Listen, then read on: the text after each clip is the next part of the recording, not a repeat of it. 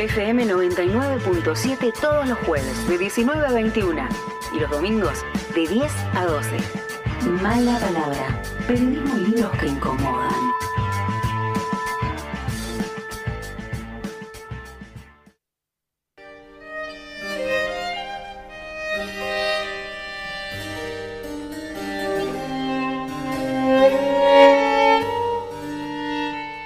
Ya escuchamos la cortina, nos ponemos solemnes, nos ponemos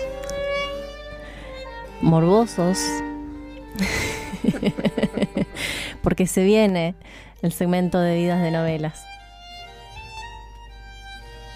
Mati, ¿estás ahí? Sí, estoy escuchando la cortina realmente interesante. Estabas con bueno. penetra, estabas entrando en el personaje. Sí, totalmente. Me estaba compenetrando con esa música de, sí, de, ¿no? De casona del siglo XIX, en, un bosque oscuro, una cosa así.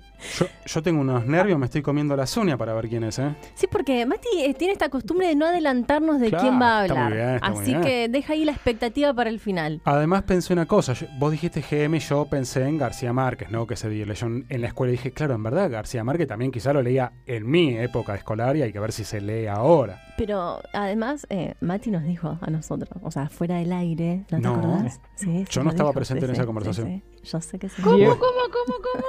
No, no, no, no. Eso es hacer trampa. Tenemos Pero- Eh, referencias. no, el pela no estaba, es cierto. ah, ¿viste que no estaba?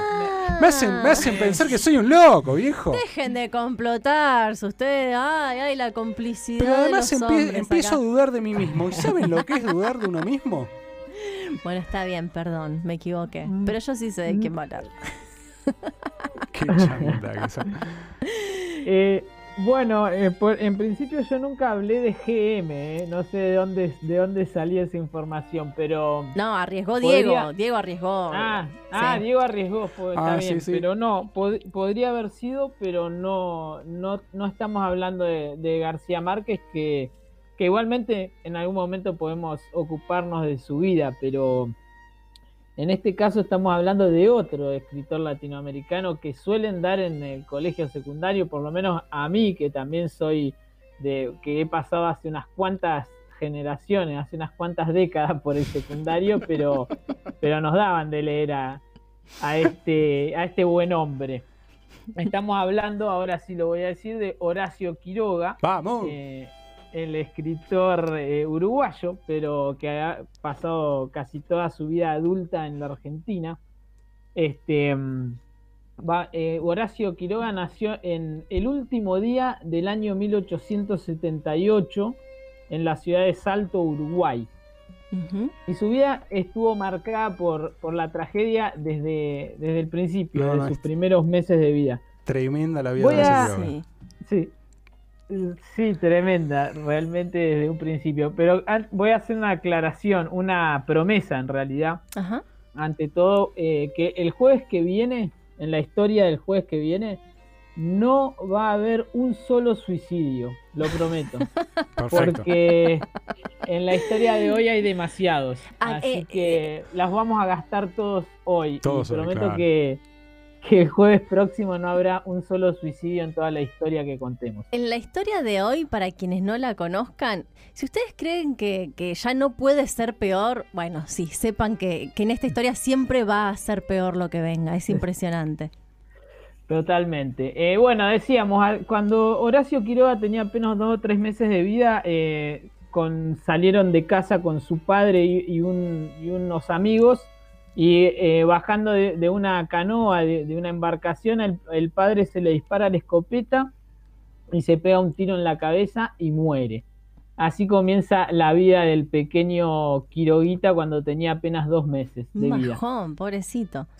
Sí, su madre se, se vuelve a casar, a juntar con, con don Asensio Barcos, eh, que viene a ser el padrastro de Horacio Quiroga, eh, que cuando Horacio tiene 17 años, eh, el padrastro sufre un accidente, un derrame cerebral que lo deja con, con secuelas así eh, físicas, motrices, Eh, entonces también decide, bueno, en este caso decide quitarse la vida eh, disparándose con una escopeta también. y aparentemente, según algunas de las versiones, justo Horacio Quiroga lo vio Mm. en el momento en que se disparó. Entonces, eh, bueno, eso obviamente lo, le dejó un, trauma importante. Que como siempre decimos, todas estas cuestiones que, suceden en la vida de los escritores, después se, ve plasmada en su obra. Si bien hay que y se debe separar obra de, biografía, nunca eh, en la, la obra está totalmente exenta de lo que de las vivencias que, que tuvo el escritor o escritora en, en- en su vida, obviamente. Y menos a este Em. muchacho que le ha pasado de todo. Claro, menos si te pasan ese tipo de cosas como para que no queden plasmadas en, en- en tu literatura. Eh, bueno, el- entonces Quiroga, eh, más allá de, de este, de esta situación, continuó con su vida. Eh, en el año 1900, cuando tenía 20, 20 y pocos años, se va de viaje a París con, justamente con la herencia que cobra por la muerte de su padrastro. Eh, está tres meses en París eh, y ahí escribe un, diario eh, que, está hoy por hoy está publicado en las obras completas de que publicó Lozada de Horacio Quiroga, que tenemos algunos tomos en la librería, por ejemplo el del diario de, de su viaje a París está. Bueno, él se va con, se va en primera clase, dice con, con bastante plata, está tres meses allá y vuelve totalmente pobre, muerto de hambre, flaco, barbudo, y desde ese momento eh, queda con esa barba característica que en todas las imágenes de Quiroga lo vemos con, con una barba tupida, empieza ahí, en esa época. Cuando vuelve a Uruguay ya se instala en Montevideo, empieza a estudiar y, y forma una, un grupito, una cofradía con otros escritores que publican una revista y, y bueno, participan en los debates intelectuales de Montevideo ahí de esa época. Uno de, sus amigos, su mejor amigo que es Federico Ferrando, eh, publica un, un libro o, publica un- unos cuentos y eh, hay un periodista que se llamaba Germán Papini que le hace una crítica devastadora, ¿no? Lo, lo mata con, con su crítica a este Federico Ferrando. Entonces, eh, también muy al estilo de la época, Federico Ferrando decide batirlo a duelo a, a este crítico literario Germán Papini. Y bueno, entonces Horacio Quiroga, preocupado por la situación, decide como apadrinarlo a, a su amigo Ferrando. Y en el momento en que le está limpiando el arma para, para Ah. el duelo, No. eh, se le escapa un tiro y le da en la, en la cara a, a su amigo y lo mata. No, No, pero para no. Horacio, o o sea, el propio Horacio mató sin querer al amigo. Eh, Exactamente, No. el propio Horacio Quiroga le estaba limpiando el arma y se le dispara y bueno, lo mata. No, Eh, de hecho, lo, estuvo preso cuatro días por eso hasta No. que pudo demostrar que había sido Mm. accidental el, el disparo. Eh, bueno, quizás en, en- en una época como esta estaría más tiempo preso, pero en ese momento con cuatro días alcanzó para demostrar que fue sin querer y, y lo largaron. Eh, pero bueno, obviamente quedó bastante abatido por, por esa situación, se fue a, a vivir a, a Argentina, a Buenos Aires, ahí en el año 1903 eh, conoció, lo conoció antes, pero en 1903 viajó con Leopoldo Lugones a, a- Misiones, a San Ignacio, porque a Lugones lo habían mandado a, a visitar las ruinas de, de jesuíticas de San Ignacio y lo lleva a Horacio Quiroga como fotógrafo, que era otra de las, de las tareas que, que realizaba eh, Quiroga, era un gran fotógrafo. Eh, de, de ese viaje salió un, relato que se llama Los Perseguidos, que es un- uno de los, de los relatos famosos de Quiroga. Y también ahí, por esa época, 1905, empieza a publicar en la revista Caras y Caretas, donde publicó durante mucho tiempo y, eran cuentos y relatos muy, muy leídos, como muy populares. Eh, ya a través de las publicaciones en esa revista se hizo, se hizo conocido, se hizo muy popular eh, Quiroga. Eh, ahí por esa época, en el año 1908, se casa con una joven Ana María Cires, que, que era alumna de él en, en el colegio. Esa es una Epa. característica también eh, polémica o polemiquísima de Horacio Quiroga, que siempre tuvo eh, amoríos con, con, meno- con menores, así de 16, 17 años. Mm. Eh, por ejemplo, esta era alumna de, de él en la escuela y esta chica, Ana María Cires. eh, con la que finalmente se termina casando. Y se van a vivir a Misiones, justamente. Y tienen dos hijos, eh, una hija, Egle, y Darío, eh, el hijo menor. Eh, bueno, a Ana María Cires, su, su esposa, no le gustaba para nada vivir en, en San Ignacio, en Misiones, en la selva donde vivía Quiroga. No le gustaba para nada la educación que, que Horacio Quiroga le daba a sus hijos, que era eh, bastante eh, extrema, porque por ejemplo los dejaba una noche solos en la selva o, lo- o los hacía sentarse con, con las patitas eh, No. pa- en un precipicio con las patitas para el lado de afuera. No.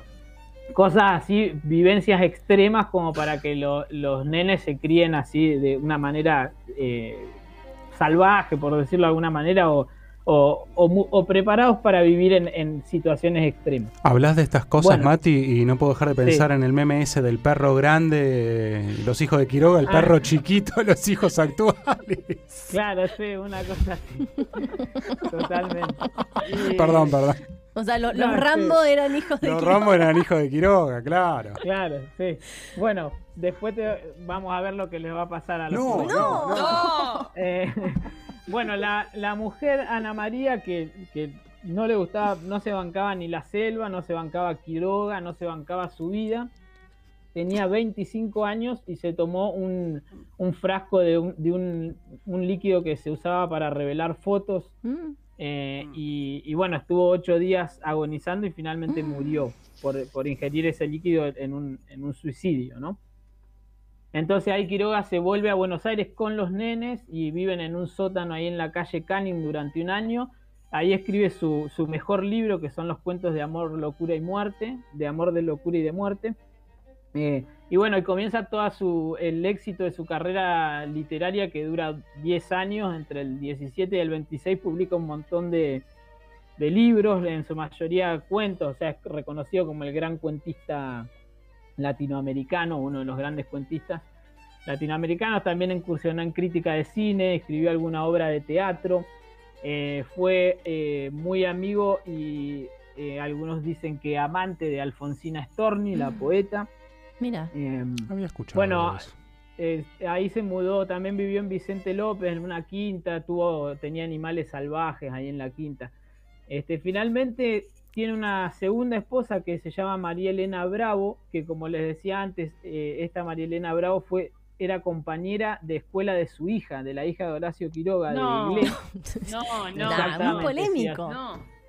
Así como lo escuchan. Se casaron cuando ella tenía 19 años y él 50. Así no. que, sí, eh, bueno, hay que, hay que contarlo todo, toda la historia. como es. Sí, seguro. este, nos guste o no. Eh, y bueno, eh, se va nuevamente, se va a vivir eh, a la selva, a- nuevamente a San Ignacio, a Misiones, con María Elena Bravo. Sí, que tampoco le gustaba vivir en la selva. No. Claro. La Eh, llevaba tienen a otra hija. Sí, tienen una otra hija que se llama María Elena, le decían Pitoca. Eh, y bueno, eh, también no le gustaba nada a, a María Elena Bravo tener vivir en la selva, se peleaban un montón. Finalmente, eh, en 1935 se separan, e- ella se vuelve a Buenos Aires con la hija y Quiroga se queda allá, enfermo ya, eh, de un cáncer de próstata. Finalmente, cuando ese cáncer de próstata está bastante avanzado, se va a, a internar en el Hospital de Clínicas de Buenos Aires, donde finalmente en el 19 de febrero de 1937, Horacio Quiroga se toma un frasquito de cianuro y se suicida. Y eh, no quiero terminar la historia acá, aunque ya no nos quedamos sin tiempo, pero quiero No. eh, como epílogo comentarles que este fue el primer suicidio de una serie que se va a dar eh, en esos, ese mismo año, por ejemplo, se suicida también su hija Eglé. No. Eh, bueno, el año siguiente Leopoldo Lugones, que era uno de sus grandes amigos, y también eh, Alfonsina Storni, que era una, una de, de- de sus amigas y que fue pareja de él, en el año 38. Después, un tiempo después, en 1951 o 52, se suicida su hijo Darío. Mm. Y finalmente, en el año 1988, también se suicida su hija, No. la última que tuvo eh, No. María Elena el que le decían Pitoca, también se quitó la vida. Por lo tanto, toda su descendencia, él mismo y su primera esposa, todos eh, suicidados. ¡Qué locura! Así de trágica la vida de- del escritor Horacio Quiroga. Eh, por eso les decía que para el jueves que viene ni un solo suicidio lo prometo. Por favor. o sea historia. que la única que quedó viva fue su segunda mm, compañera. Exactamente. Sí, María Elena, eh, ella lo sobrevivió a, a Quiroga, exactamente, y, vivió hasta, no sé hasta qué año, pero no, no se suicidó, por lo menos. Tremendo. Bueno, nos quedó un, Tremenda historia, sí. un nudo en la garganta después de tanto suicidio. que Yo conocí algunos, pero Sí. se ve que me habían quedado otros así por fuera. Eh, y, y- y una claro- tragedia tras otra, realmente. Terrible, terrible. Eh, bueno, Mati, me, gracias por comentarnos eh, la vida No, de de Horacio Quiroga. Eh, y bueno, esperamos eh, para el jueves que viene tener algo, mm, bueno, que por lo menos no esté Algo- rozado por el suicidio. Sí, sí, lo prometo.